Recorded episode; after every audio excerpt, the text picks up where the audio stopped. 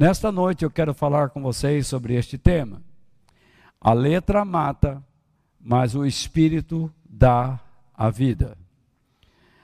Nas versões mais antigas aparece que, assim, a letra mata, mas o espírito vivifica.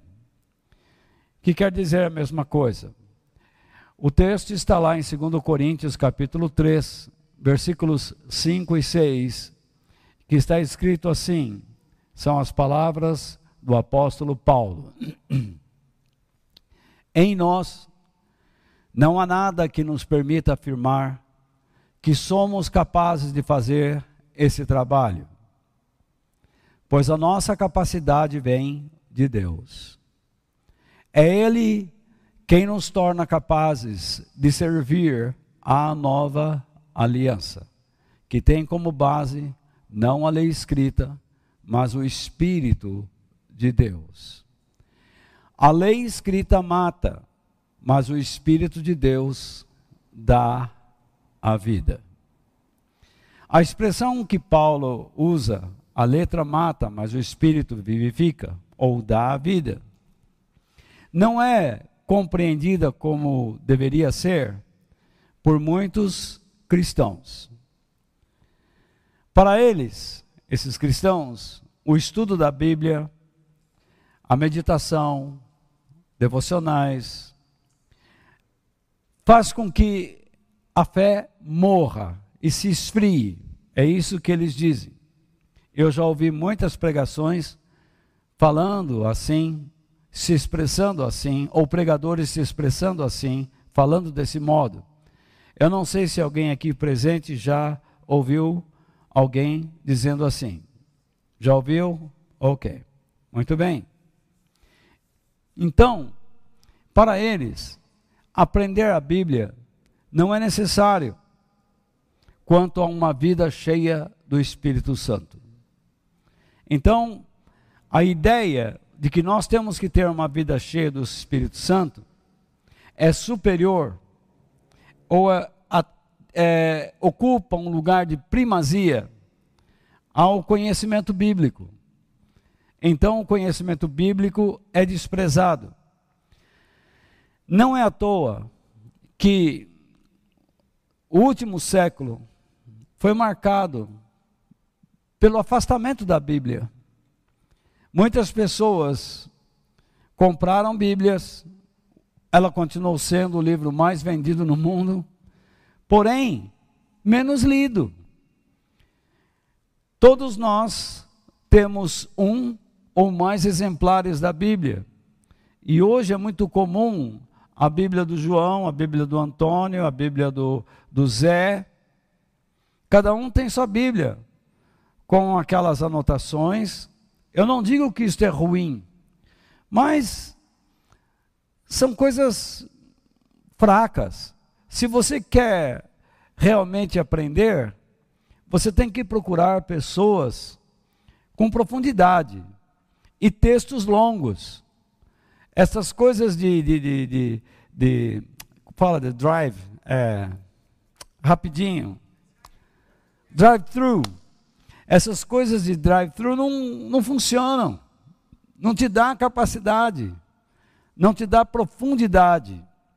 Então, se você quer conhecer textos, se você quer conhecer a mente de pessoas, né? Uh, conhecer pessoas que expressam a mente de Deus, você tem que conhecer autores profundos, homens equilibrados, homens tementes a Deus e que escrevam textos longos. Muito bem. Agora, quando alguém chega para mim e diz assim: nós precisamos de uma vida cheia do Espírito, porque esse negócio de ficar estudando a Bíblia esfria a fé. Eu já digo logo para você que isso é um grande erro, isso é um desvio da verdade, isso é uma coisa que só um louco pode sustentar. E nós precisamos tanto da palavra de Deus quanto do Espírito Santo. Eu não posso ler a Bíblia na ausência do Espírito. E eu não posso sequer pensar em andar no Espírito ausente da Bíblia. É impossível. O Espírito Santo me faz lembrar das verdades da Bíblia. E a Bíblia me fala quem o Espírito Santo é. Então, uma coisa, me desculpe usar o termo coisa, mas uma coisa precisa da outra. Então, nós não podemos ficar com essas ideias absurdas dentro de nossas mentes. Ouvindo essas pregações ou ensinamentos, eu sou do Espírito, porque a letra mata. Ora, a letra mata, muito bem, mas ela mata o quê? O que ela mata? Então, o contexto do nosso texto base, o que, que ele fala? Quando você lê os versículos anteriores, tá? Até mesmo o capítulo anterior, lá em 2 Coríntios, você vai perceber que a igreja estava sendo invadida por falsos mestres. Mas não é que eles invadiram, simplesmente invadiram a igreja. Não. Eles chegavam munidos de cartas de recomendação. De cartas de recomendação de quem?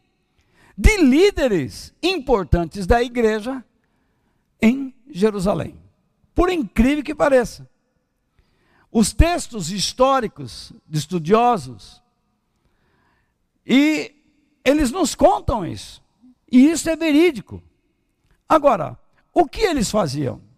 Eles diziam que Paulo não possuíam, não possuía as mesmas credenciais que eles possuíam, de modo que Paulo não podia pregar o evangelho. Porque Paulo não ensinava os cristãos a praticarem os rudimentos da lei. Porque para esses homens, o cristão verdadeiro tinha que praticar os rudimentos da lei. Porque se não houvesse a prática da lei de Moisés, da lei mosaica por completo, o evangelho de Cristo seria inútil. E os cristãos desaprovados por Deus. Por incrível que pareça. Então, eles ensinavam, reforço, que para se tornar um cristão era necessário a prática da lei mosaica. O que, que é a lei mosaica? A lei de Moisés. Mas não era só os dez mandamentos. Toda uma série de rudimentos, de regras, tudo aquilo lá. E esses falsos mestres foram assim chamados de judaizantes, porque eles queriam implantar o judaísmo no cristianismo, para que o cristianismo fosse validado ou aprovado por Deus. Dá para entender? Você, por exemplo, chega aqui a essa igreja. Eu não sei qual era a sua religião anterior. Eu sequer sei qual era a tua igreja anterior. Mas você chega aqui para aprender e você diz: Deus me trouxe a este lugar. Mas por alguma razão, as coisas lá de trás começam a brotar na sua mente. E de repente você começa a não gostar mais das coisas que estão sendo ensinadas ou requeridas de você por Deus. Aí você começa a contestar, a contestar o ensinamento. E então, você começa a praticar determinadas coisas. E se nós não praticamos, você vai para outro lugar onde se pratica aquilo que você quer ou coisas semelhantes. Então nós vemos pessoas indo atrás de misticismo, indo atrás de ideias falsas, e o resultado é a catástrofe, é o caos. Para Paulo, o que tornava o cristianismo aprovado por Deus não era a prática de regras religiosas, mas era ter diante de si vida, vidas transformadas, tanto na área espiritual como na área moral. Essas transformações eram as credenciais que Paulo mostrava aos cristãos em qualquer parte do mundo. Onde eu passo, a minha preocupação é ver pessoas transformadas, espiritual e moralmente falando. Pessoas comprometidas com o Evangelho. Repare bem, a religião falsa sempre leva você a apresentar atitudes exteriores. Então, você se esforça para se parecer com aquilo que você não é. Mas o cristianismo verdadeiro, que se baseia na verdade de Deus, ele não se preocupa com o seu exterior em primeiro lugar, mas com o seu interior. Porque todas as atitudes que agradam a Deus não são forçadas, elas não são elaboradas simplesmente pela mente humana. Elas vêm de dentro, da área espiritual. O homem é espírito, alma e corpo. Elas vêm da área do espírito, onde o espírito de Deus habita, porque Deus não é alma e Deus não é corpo. E então o Espírito Santo em nosso espírito convence a nossa alma, ela se submete à sua ação, e o corpo é o subserviente da alma. E então você expressa o amor, o perdão, mas não é algo fingido, é algo verdadeiro. Então, para Paulo, e eu coloco algumas referências nas minhas notas que eu enviei a você, Paulo diz lá claramente nos versículos, no versículos 1 ao 3 do capítulo 6, 3, que é o, o nosso texto, que a transformação na vida cristã era o seu alvo. Tanto que aqueles cristãos era propriamente a sua recomendação a qualquer pessoa. Para Paulo, o cumprimento de certos rituais religiosos, para validar, para aprovar a vida cristã, era um desvio completo da verdade. É não servir a Cristo, mas servir a alguma coisa.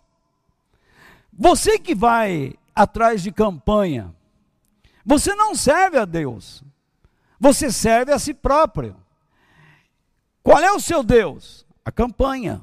Não, mas eu vou, faço a campanha para buscar a Deus. Você não está buscando a Deus, você está buscando um negócio.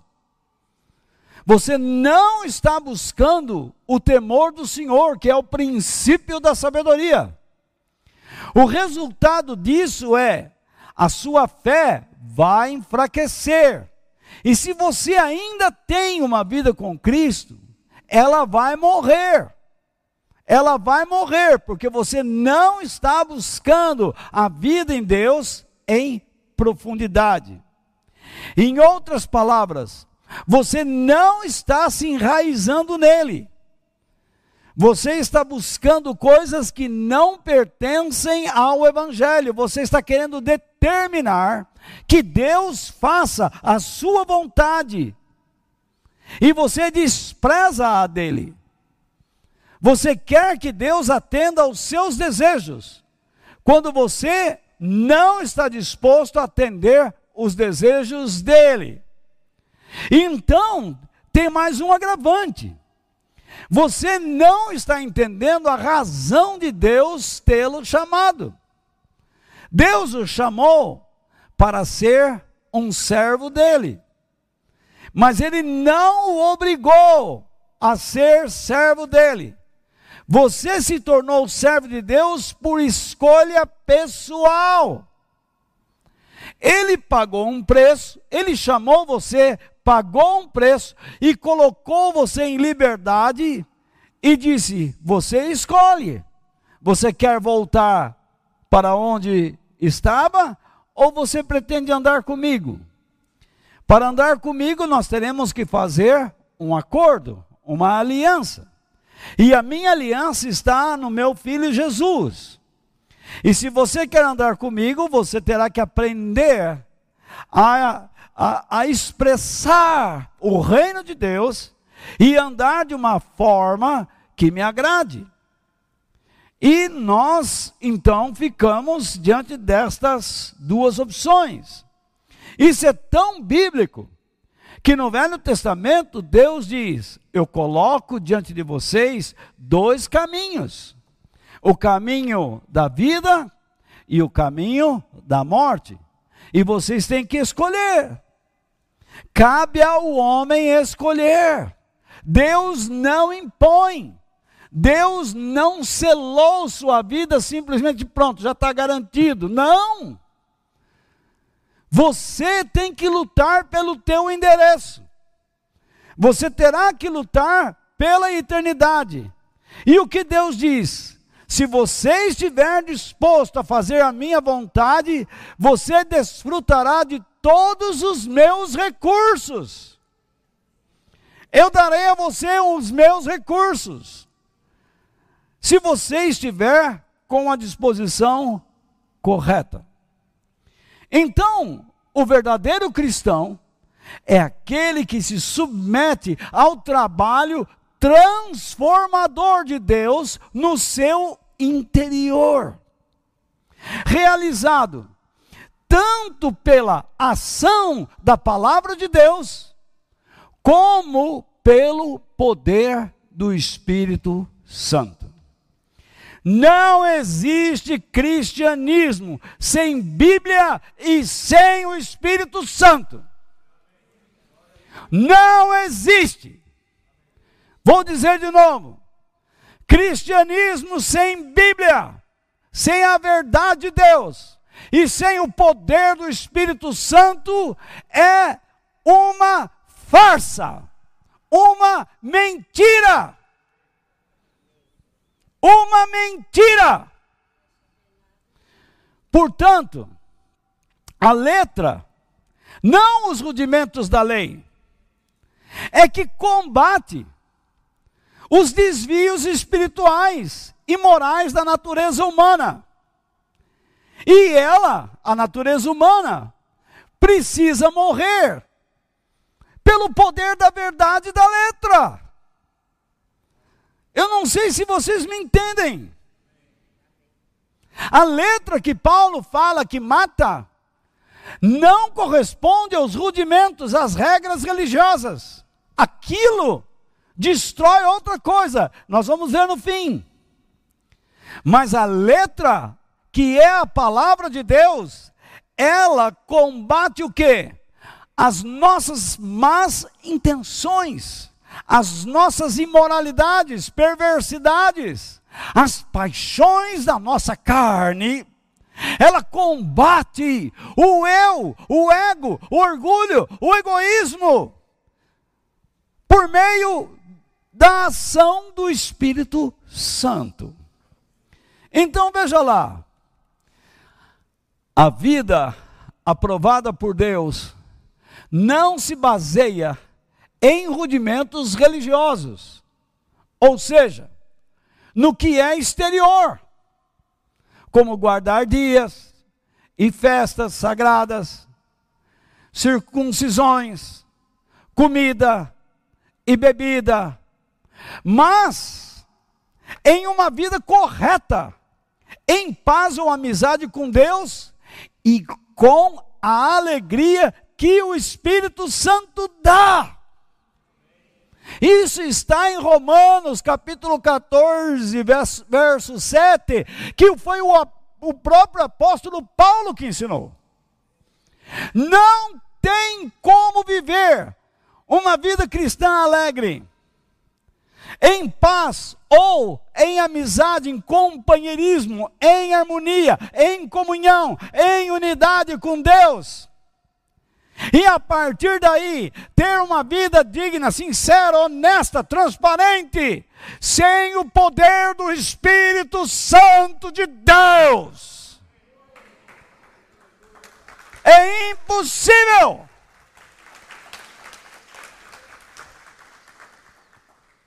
É impossível. Me perdoe os irmãos cristãos que estão sendo enganados, achando que vocês podem viver, já estão com Deus, sem demonstração do poder do Espírito. Não dá. É impossível, não existe. Durante toda a minha vida eu preguei essas coisas. Mas é incrível como a igreja é rebelde. É incrível como o espírito do engano entra na mente desses cristãos e os engana. Precisamos ser firmes. Porque Satanás, se já não levantou, está para levantar o seu líder mundial. E se não está próximo, mas todos os sinais indicam que sim, o nosso grande líder que nos levará para a eternidade já está vindo. Uh! Hey! Glória a Deus! Glória a Jesus!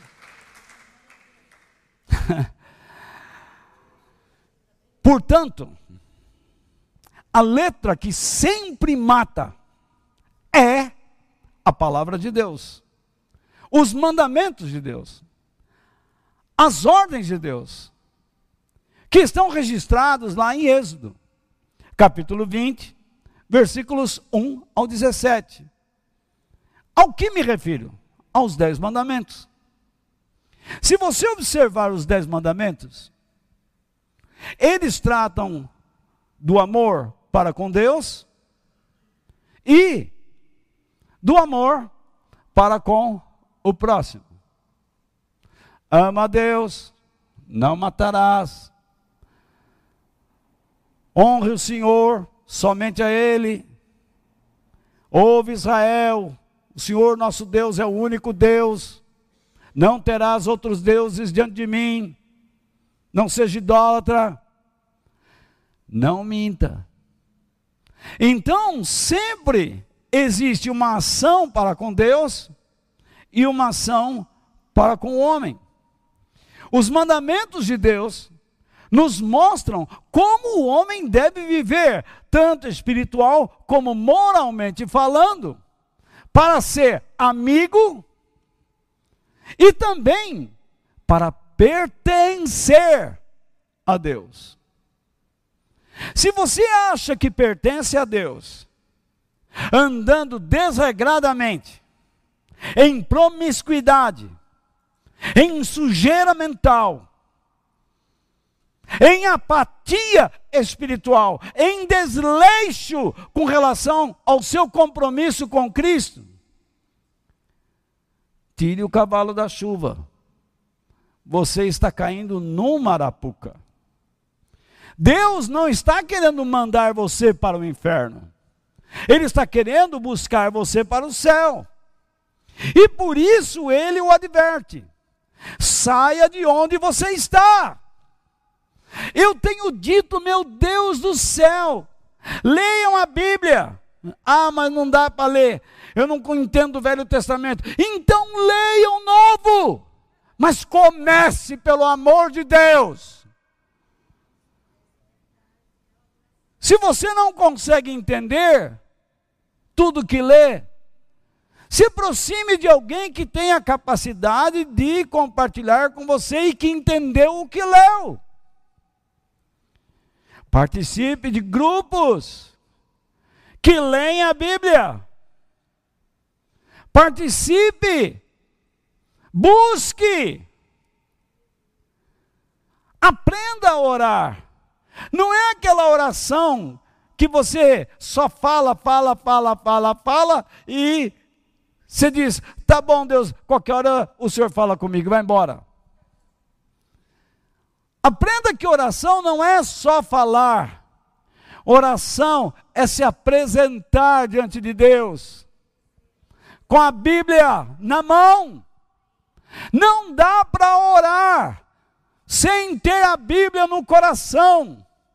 Escondi a tua palavra no meu coração para não pecar contra ti. E quando eu compareço perante Deus orando, a Bíblia me acusa de erros, para que eu os corrija.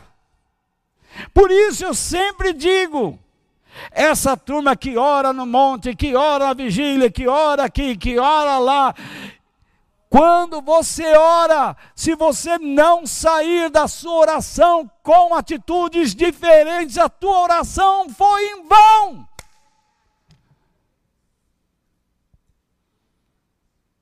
Não há quem entre na presença de Deus e continue sendo a mesma pessoa. Maravilhoso isso. Ao ser indagado sobre qual era o maior de todos os mandamentos, Jesus disse para aqueles líderes religiosos: Vocês querem me pegar, não é? Então escute lá. O maior de todos é este: Amarás ao Senhor teu Deus com toda a tua alma. E tá, tá, tá, tá. O segundo, semelhante a este: amarás ao teu próximo como você ama a si mesmo. E olhou para eles.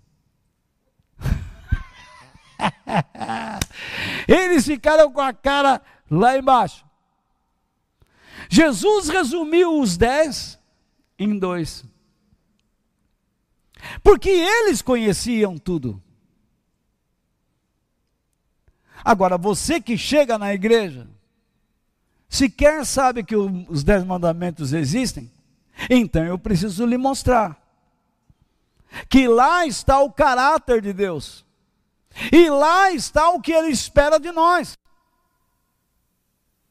E então você vai aprender a resumir os dez em dois, para aprender a ser uma bênção, tanto nas mãos de Deus, para benefício do próximo.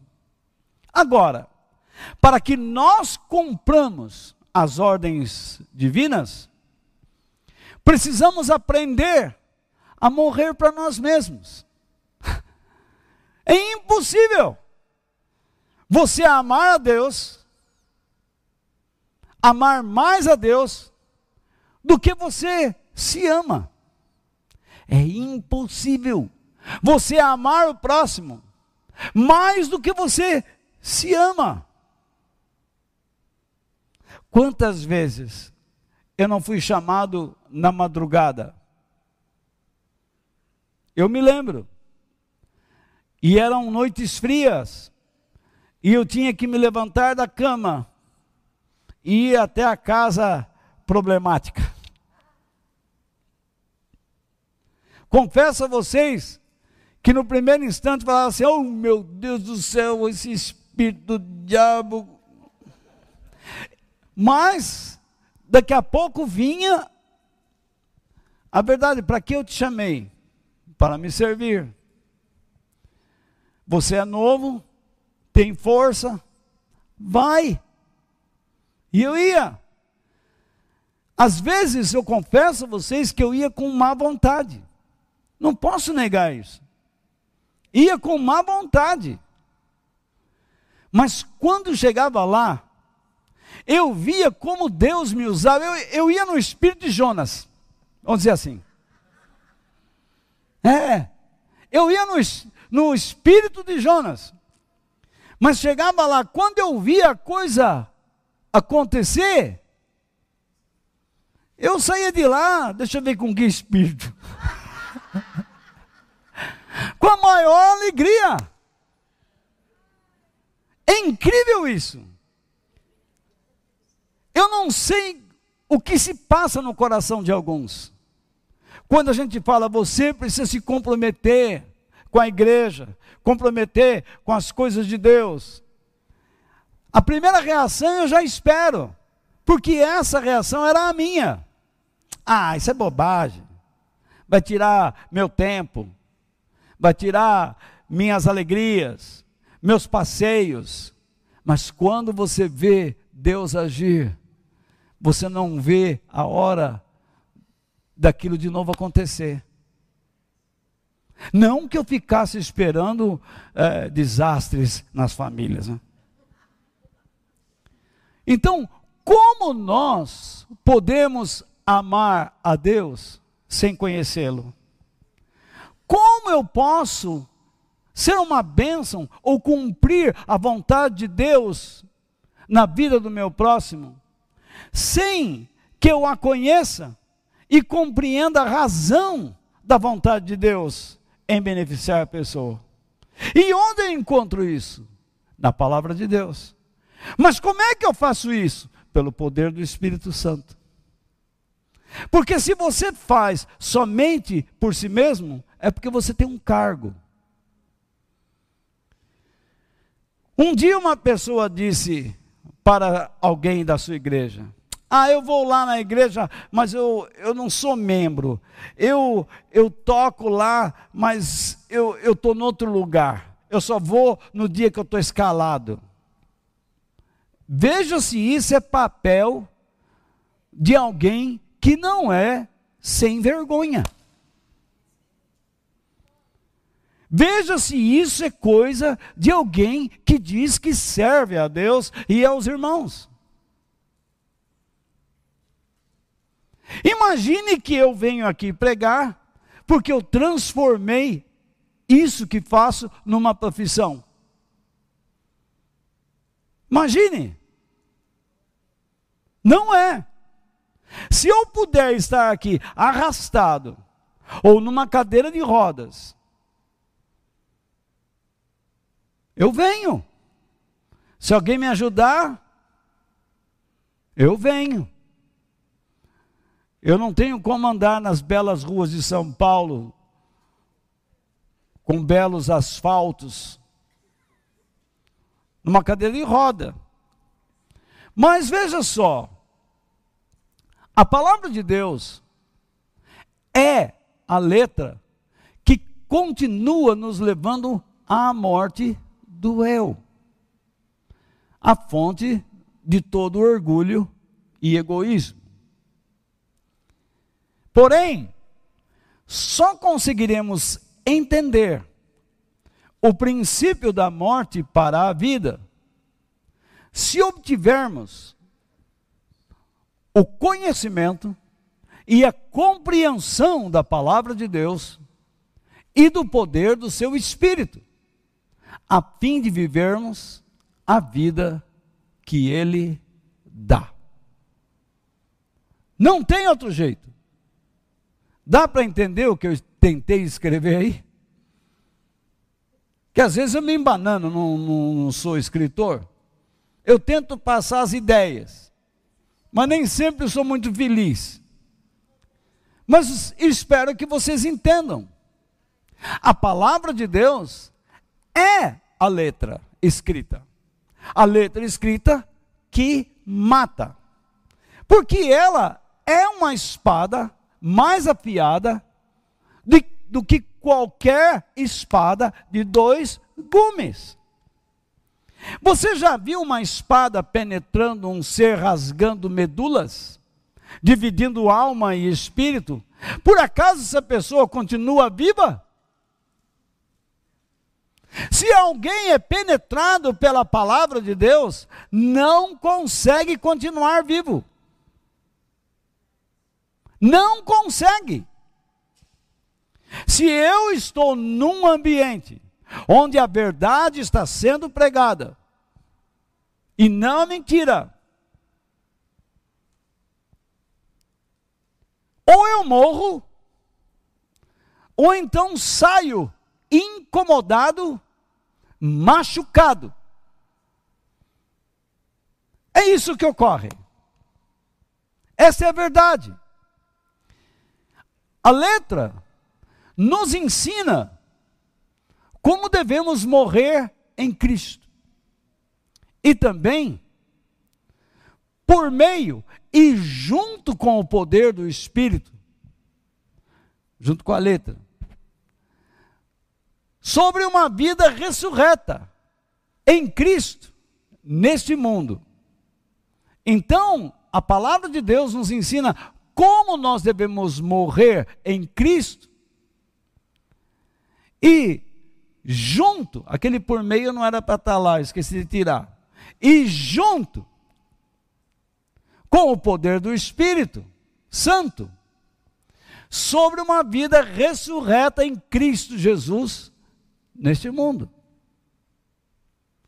Quer dizer, a Bíblia diz para você como você tem que morrer para agir à semelhança de Cristo. É isso.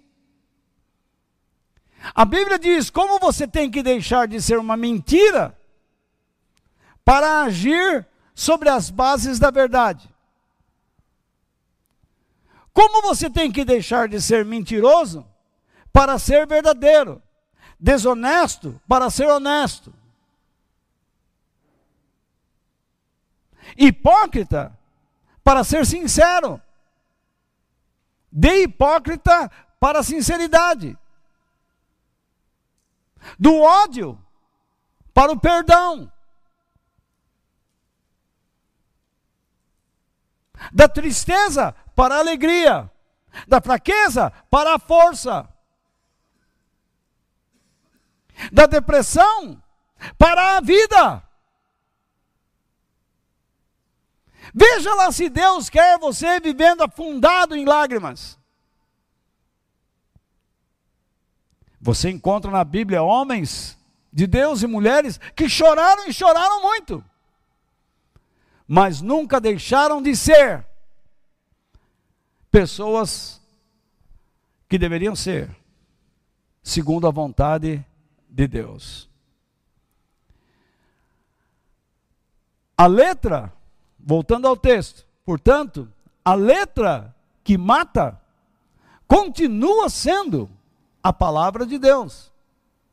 E o espírito que dá a vida é o mesmo que agia no Velho Testamento na vida dos homens que saíram da morte para a vida. E eu cito o Salmo de Davi, quando ele orou a Deus, o Salmo 51, nos versículos 10 ao 14 especificamente, quando ele diz: Deus, me ajuda. E ele chega a um ponto de dizer assim: Senhor, não retires de mim o Espírito Santo. Devolve a alegria da salvação. E o que ele diz? A seguir: E eu contarei aos homens sobre a tua grandeza. É impossível uma pessoa que tem um contato com Deus, que tem a palavra de Deus e que tem o Espírito Santo, não falar do reino de Deus a alguém.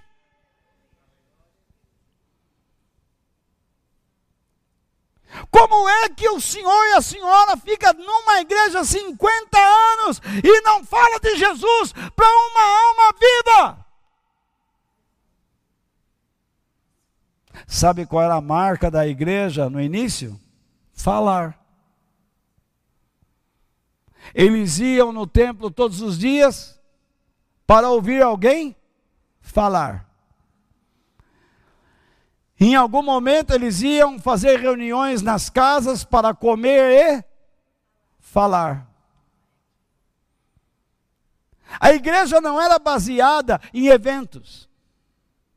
A igreja não se baseava ou não se estruturava em festinhas, mas no falar. Sabe como era uma reunião? Paulo diz: falem entre vocês com salmos e hinos. Falem. Falar. O tempo todo era falar. Mas sabe como é que os cristãos hoje vivem? mudos. E eu sei a razão: falta de Bíblia, falta do Espírito Santo, falta de Deus, falta do reino, falta de vontade de servir ao Senhor. É a falta de uma vida transformada. Por isso, um ministério aprovado se dá quando vidas são transformadas por meio da verdade e da ação do Espírito Santo. Isso é uma verdade, gente. Em toda a igreja local, vocês vão de convir comigo, nós sempre encontraremos o que? O trigo e o joio. Nós encontraremos aqueles que procuram os objetivos de Deus e aqueles que só procuram ou buscam os seus próprios interesses. Isso é uma grande verdade. Quantas vezes nós não ouvimos pessoas dizendo, e talvez você já disse, uh, minha vida deu uma guinada, porque eu acho que eu não estou indo na igreja, deixa eu ir para a igreja para ver se eu melhoro. Vou buscar o quê? Deus? Não. Você está buscando os seus interesses. Você se esquece que de, de Deus ninguém zomba. Aquilo que o homem planta, ele colhe. Então, dentro de uma igreja, há bons e maus, convertidos e não convertidos, os que servem a Deus e os que querem que os outros lhe sirvam. É isso que nós encontramos dentro da igreja. E aí chega uma pessoa, começa a frequentar a igreja e diz assim: achei o meu lugar. Não demora muito. E diz: nossa, mas eu pensava que a igreja era perfeita. É impossível. Não existe igreja humana perfeita, mas a igreja perfeita existe. Faça parte dela. Entre nela. Seja você corpo dentro do corpo. Seja o templo do Espírito Santo. Deixe o Espírito Santo encher sua vida e se encha com a palavra de Deus para andar no poder do Espírito Santo. Então, o apóstolo Paulo, aos próprios cristãos de Coríntios, procura fazê-los lembrar da sua experiência com Deus. E ele diz isso em 1 Coríntios, capítulo 6, versículos 9 ao 11. Ele diz o seguinte: Veja só. Vocês sabem que os maus não terão parte no reino de Deus. Dentro de uma igreja existem bons e maus. Mas os maus não terão parte no reino de Deus. Mas existe maus dentro da igreja? Existe. Vamos lá. Não se enganem, pois os imorais, os que adoram ídolos, os adúlteros, os homossexuais, os ladrões, os avarentos, mesquinhos, que amam dinheiro, os bêbados, que não para de beber, porque a bebida desvirtua a sua cabeça. Os caluniadores, os assaltantes, não terão parte no reino de Deus. Isso quer dizer que vão para o inferno.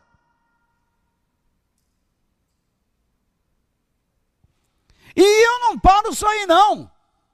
Eu coloco outros textos lá para você analisar, porque a lista não é essa só, não. Tem mais umas porções lá, em Gálatas, Efésios, Apocalipse. E então, continua. Paulo diz: alguns de vocês eram assim.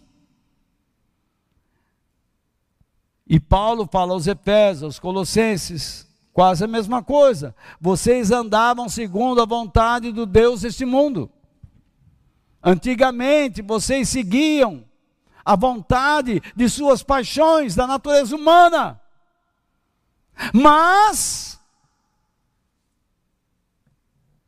foram lavados do pecado, separados para o quê?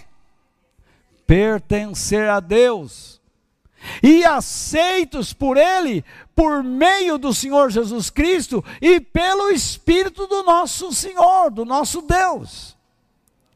Significa o quê? Sem a verdade e sem a ação do Espírito Santo, você não encontraria libertação do mundo. Jesus não é a verdade, Ele é a palavra da verdade viva. Ele, Jesus, é o Espírito da verdade que atua em nós. Sem o Espírito de Deus, você não sairia das trevas para a luz. Sem a palavra de Deus, você não conheceria o caminho, qualquer outro espírito enganaria. Qualquer outro espírito enganaria. Mas os coríntios ouviram a mensagem de Deus, creram em Cristo e escaparam. Usa esse termo de propósito. E escaparam, com a ajuda de Deus, de uma vida inútil, tanto para com Deus como para a sociedade. Essa transformação não foi ocasionada pela força ou talento do próprio apóstolo Paulo. Por isso que ele diz no nosso texto base: isso não aconteceu com vocês por talento ou mérito nosso, meu e de meus colegas, mas de Deus. Não era mérito do apóstolo Paulo tudo o que estava acontecendo lá. Tudo que Deus faz na sua vida, de bênçãos reais, não é por mérito seu, é pela graça dele. O seu único mérito é perseverar até o fim e chegar na eternidade por responsabilidade, por escolha pessoal porque se você não tiver essa responsabilidade, se você não for perseverante, não culpe a Deus por não entrar lá. Eu frequentei a igreja, eu comprei 15 Bíblias. Eu ia nas vigílias. Eu nunca faltei um culto. E daí? O verdadeiro adorador de Deus é aquele que o adora em espírito e em verdade. Não é aquele que está lá, mas o coração está longe de lá. Este, este povo diz que me ama, mas o seu coração está longe de mim. Aquele povo experimentou uma transformação, como nós estamos vendo. E Paulo não pediu a eles que cumprissem os rudimentos da lei, para que essa transformação fosse validada, aprovada por Deus. Para você permanecer aqui na igreja, eu não peço que você seja ofertante, dizimista, participe de campanhas. Você tem que ser ofertante ou dizimista por consciência. Deus tem que convencer você. Mas eu não posso ficar enganando você, dizendo: se você der dinheiro aqui, então Deus vai te abençoar, porque nem sempre é assim.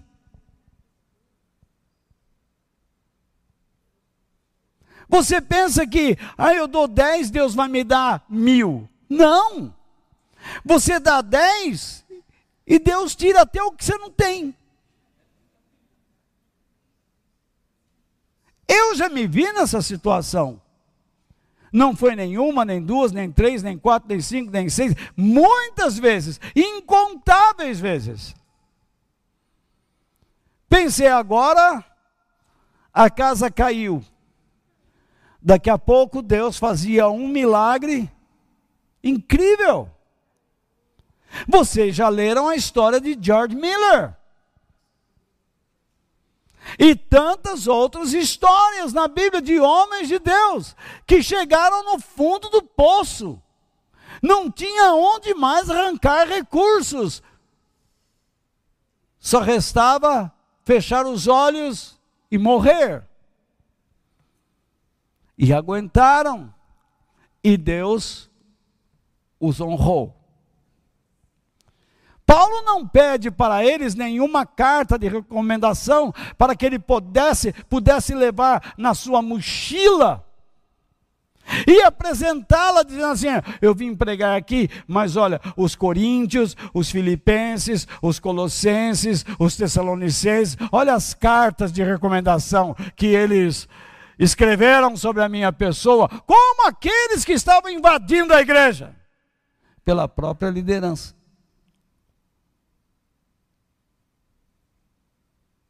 Eu tenho pavor desse negócio de carta de recomendação. Tenho pavor disso. Porque elas não dizem a verdade. Às vezes, dá-se carta de recomendação para um cristão que o pastor não vê a hora dele sumir da igreja.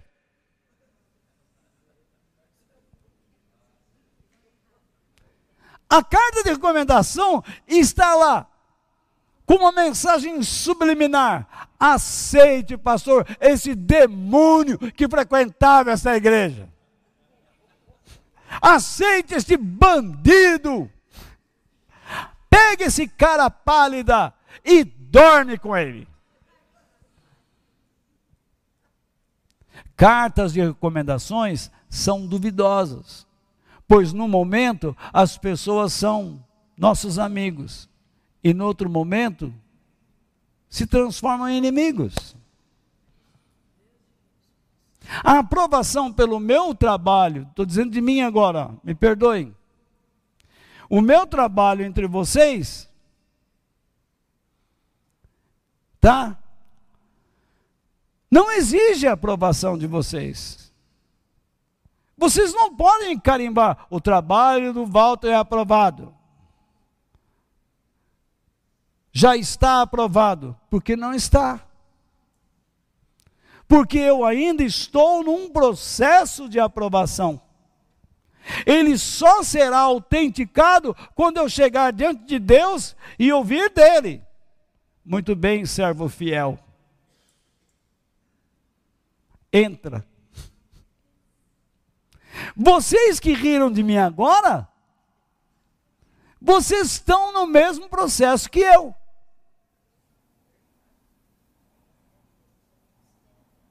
A autenticação ou a validação da sua vida irá acontecer quando você comparecer perante o juiz. Não é o que Paulo fala? No capítulo 5 de 2 Coríntios. Todos nós te, teremos que comparecer perante o juiz para respondermos por tudo aquilo que fizermos de bom ou de mal por meio do nosso corpo.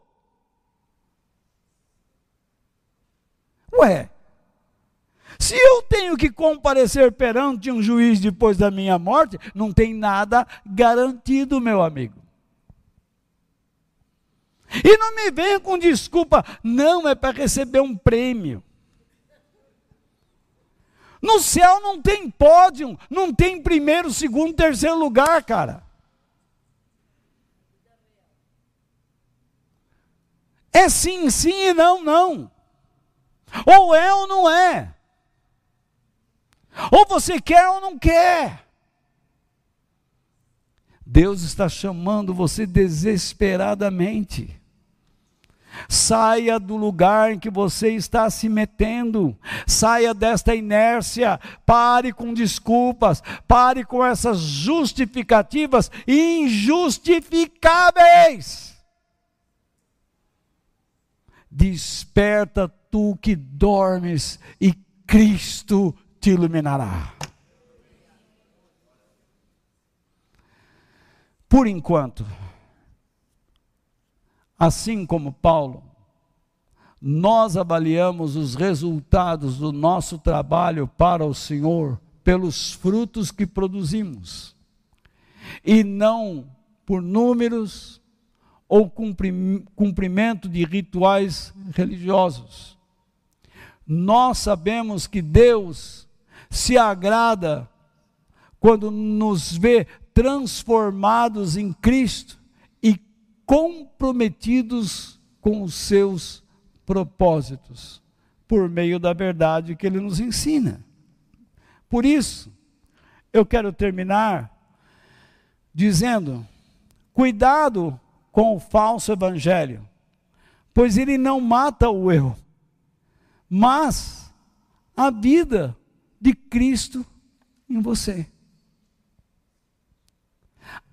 A verdade, a letra, mata o quê? Os desejos do eu. Mas a mentira mata o quê? A vida que está em você. Porque te engana. Não porque o evangelho, o falso evangelho tem o poder de matar Jesus. Não. Ele faz com que você ensurdeça. Ele faz com que você fique cego, para que a glória de Cristo não resplandeça em seu coração ou em sua mente. Já cansaram, gente? O apóstolo Paulo se sentia entristecido ao ver que esses ensinamentos falsos estavam confundindo a mente dos cristãos de Corinto e fazendo com que eles se afastassem do caminho correto. Que caminho é este? O caminho que foi apresentado a eles por meio de Paulo. Então, em vez de morrerem para si mesmos pela causa do evangelho, estavam se entregando o quê? Ao comodismo, ou aos apetites da carne. E isto é evidente nas cartas de Paulo aos Coríntios.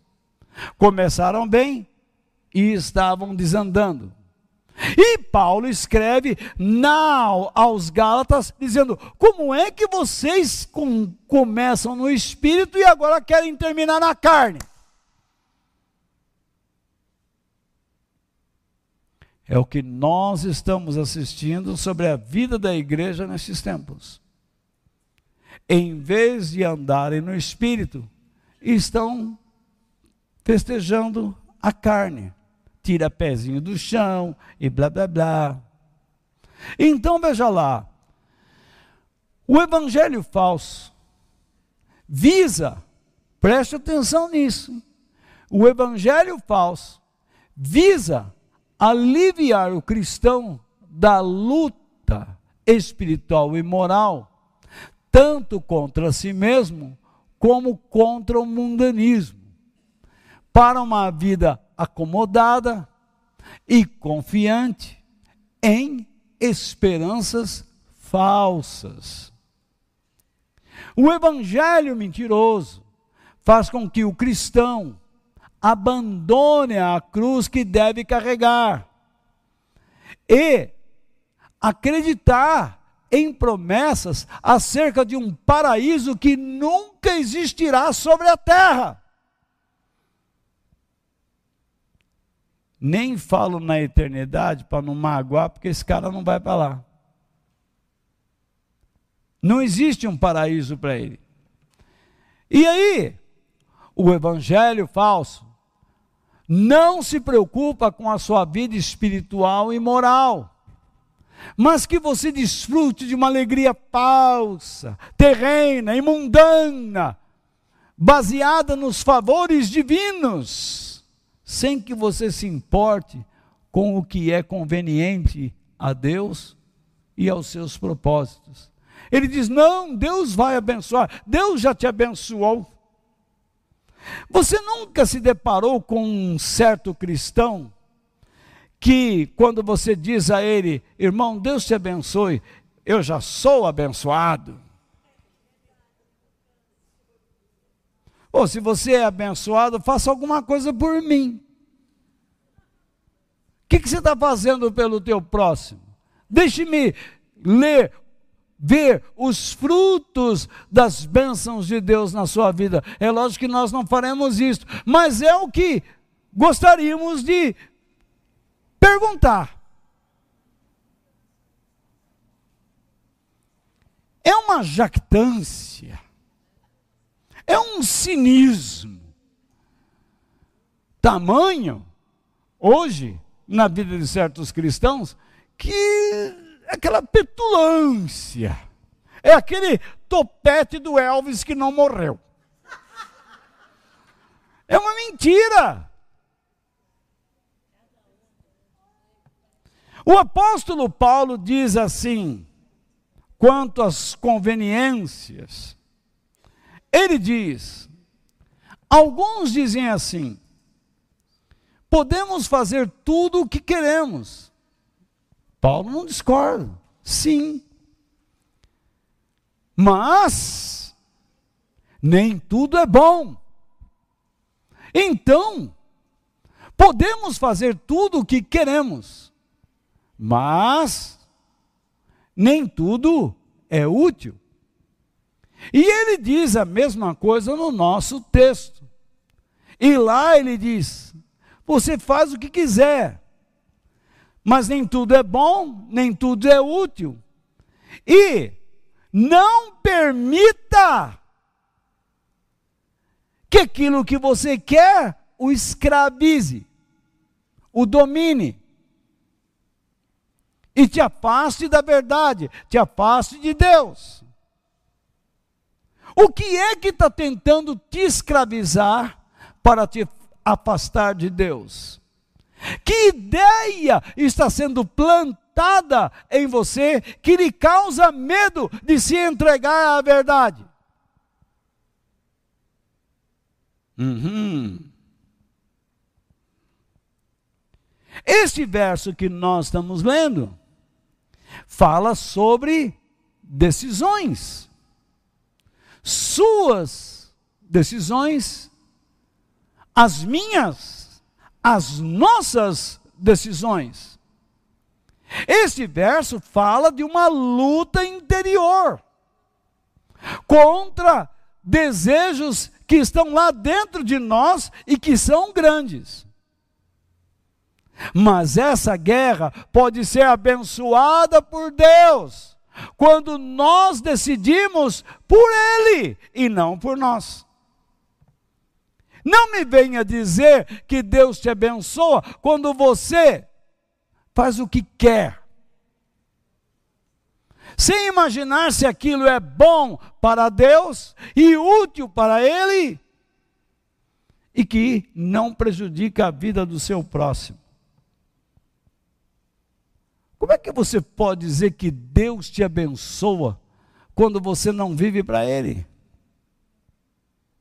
É impossível. Que cristianismo é esse que nós estamos assistindo e que estão nos propondo? em rádios, em livros. A literatura desse tipo de evangelho é enorme. Tenha santa paciência. E aparece aqui um no fim da vida como eu, que já está meio bagaçado. Aí vocês vão ouvir esse cara, esse cara é antiquado. Antiquado é a tua avó. Não sou antiquado, não. Eu prego o Evangelho de Jesus Cristo, aquele que é o mesmo ontem, hoje e eternamente. Não sou antiquado, não. A minha mensagem te preocupa? é porque você deve. É porque ela te descortina. É porque ela te causa insegurança. É porque ela diz que você não está seguro do que você afirma ser. Quando no Velho Testamento o povo de Deus estava em guerra, quais eram as palavras dos profetas? Voltem-se para Deus, se humilhem. Tudo isso está acontecendo por causa de seus erros. Se arrependam. Qual era a palavra em Crônicas? Se o meu povo, que se chama pelo meu nome, se humilhar, orar, buscar minha face, se arrepender dos seus maus caminhos, então eu ouvirei dos céus e sararei a sua terra.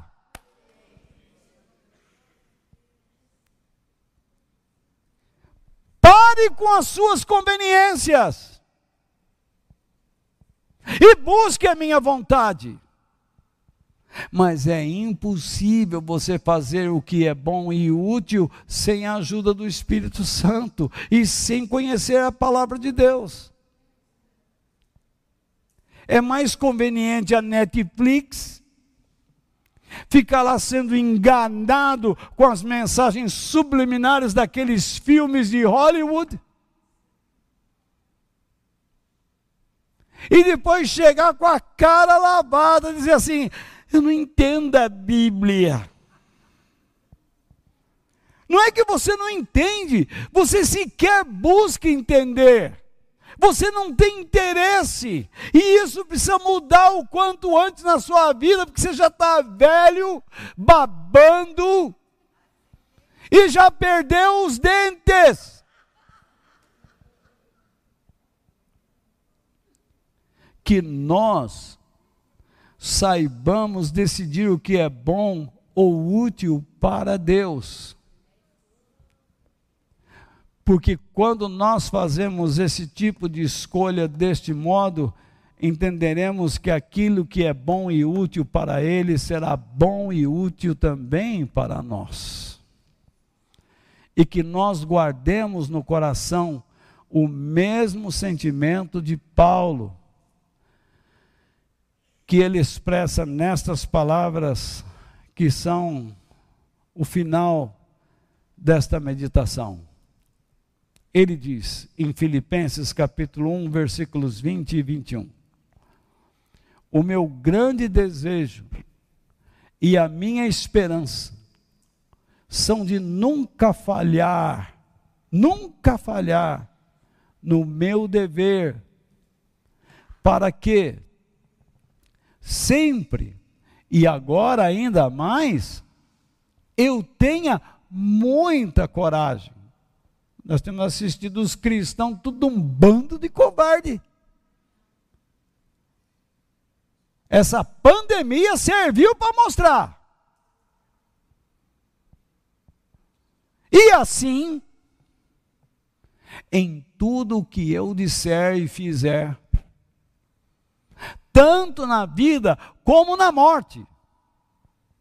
Eu poderei levar outros a reconhecerem a grandeza de Cristo. Para que, que serve a vida do cristão? Para levar outras pessoas a Cristo. Pois, para mim, viver é Cristo e morrer é lucro. Ninguém diz isto se não conhece a palavra de Deus e não tem o poder do Espírito Santo agindo em sua vida. Quem não tem isso fica aí atrás de ideologia de gênero, ideologias outras e pensamentos absurdos fica atrás de ideologias políticas que contrariam a verdade de Deus, que envergonham a Deus. quando a letra ou a palavra de Deus nos fere mortalmente, sabe o que nós estamos experimentando? Lucro. Quando você morre para Deus, ou morre para si mesmo e vive para Deus, isto é lucro. Porque você está acumulando riquezas segundo Jesus, acumulem riquezas nos céus, onde as traças e a ferrugem não corroem. Ele disse: sejam ricos para Deus, lucro. Viver para Cristo é o nosso fim é a razão de ter sido, termos sido chamados por Deus, porque foi para vivermos nele e para ele que todos nós fomos chamados por Deus. A letra mata. Tentei explicar. Mas o Espírito de Deus é que dá a vida. A letra vem, pum, acusa e mata. Mas você não fica lá morto. O Espírito de Deus te levantar. Não é à toa que Jesus disse: Eu sou a ressurreição e a vida. Aquele que crê em mim, ainda que esteja morto, viverá. Que Deus nos abençoe.